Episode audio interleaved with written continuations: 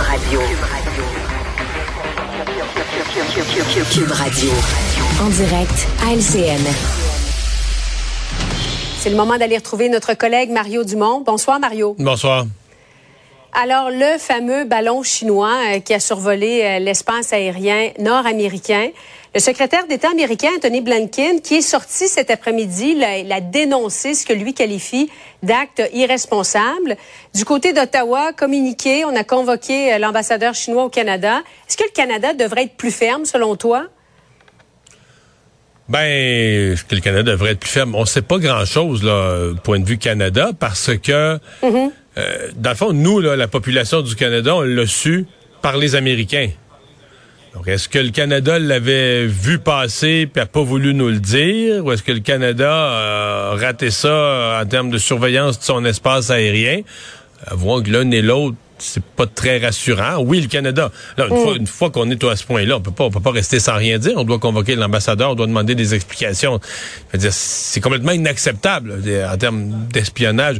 Puis sincèrement, euh, Julie, l'explication de la Chine, là.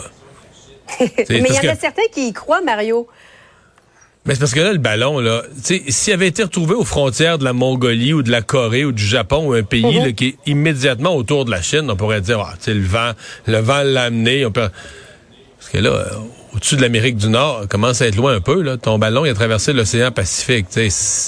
C'est si au mm. Québec on perd un ballon puis il se ramasse en s'il se ramasse dans l'État de New York, on va dire ah ça se peut. S'il se ramasse en Inde, on va trouver ça plus bizarre, tu sais. fait que ça n'a pas vraiment d'allure comme explication, sincèrement.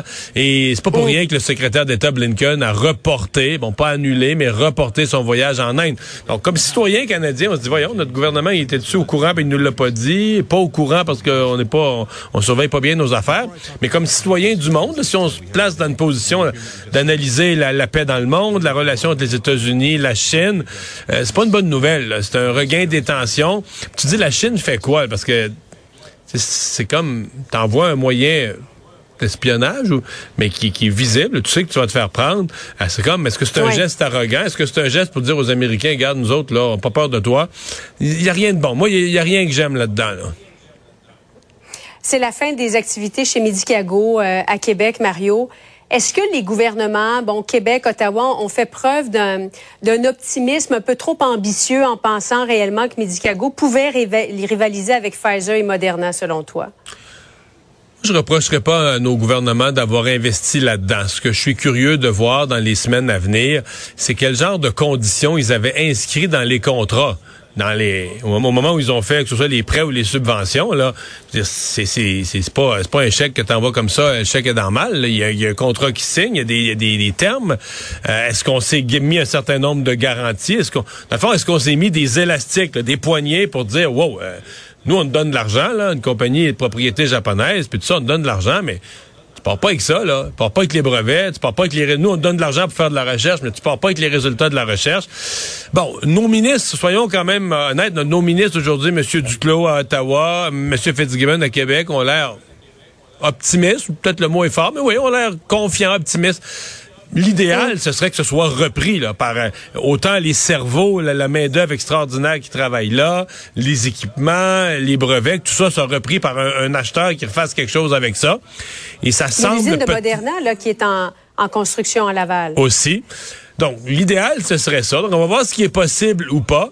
Mais il y a une partie de ça qui tient. On a eu des mauvais exemples dans le passé, là, de contrats qu'on a signés, on a donné des subventions, puis là, finalement, l'entreprise repartait pour se rendre compte qu'on on n'avait pas mis là, dans les petits caractères du contrat, on s'était pas mis, nous, au nom des contribuables, les garanties mm. euh, qu'ils ne peuvent pas repartir avec notre argent.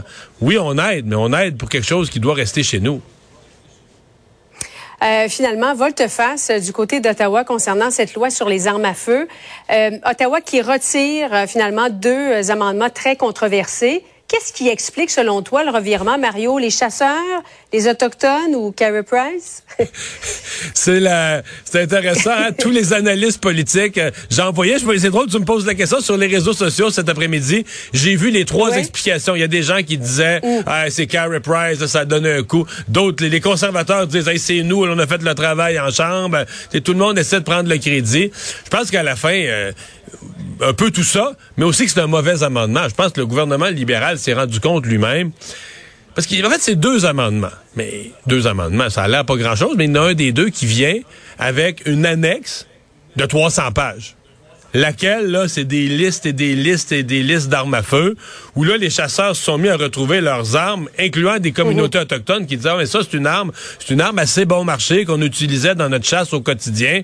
Et donc, ça, ça a vraiment semé une panique. Et donc, les oppositions, l'opposition est venue de partout, de l'Assemblée des Premières Nations, des Autochtones.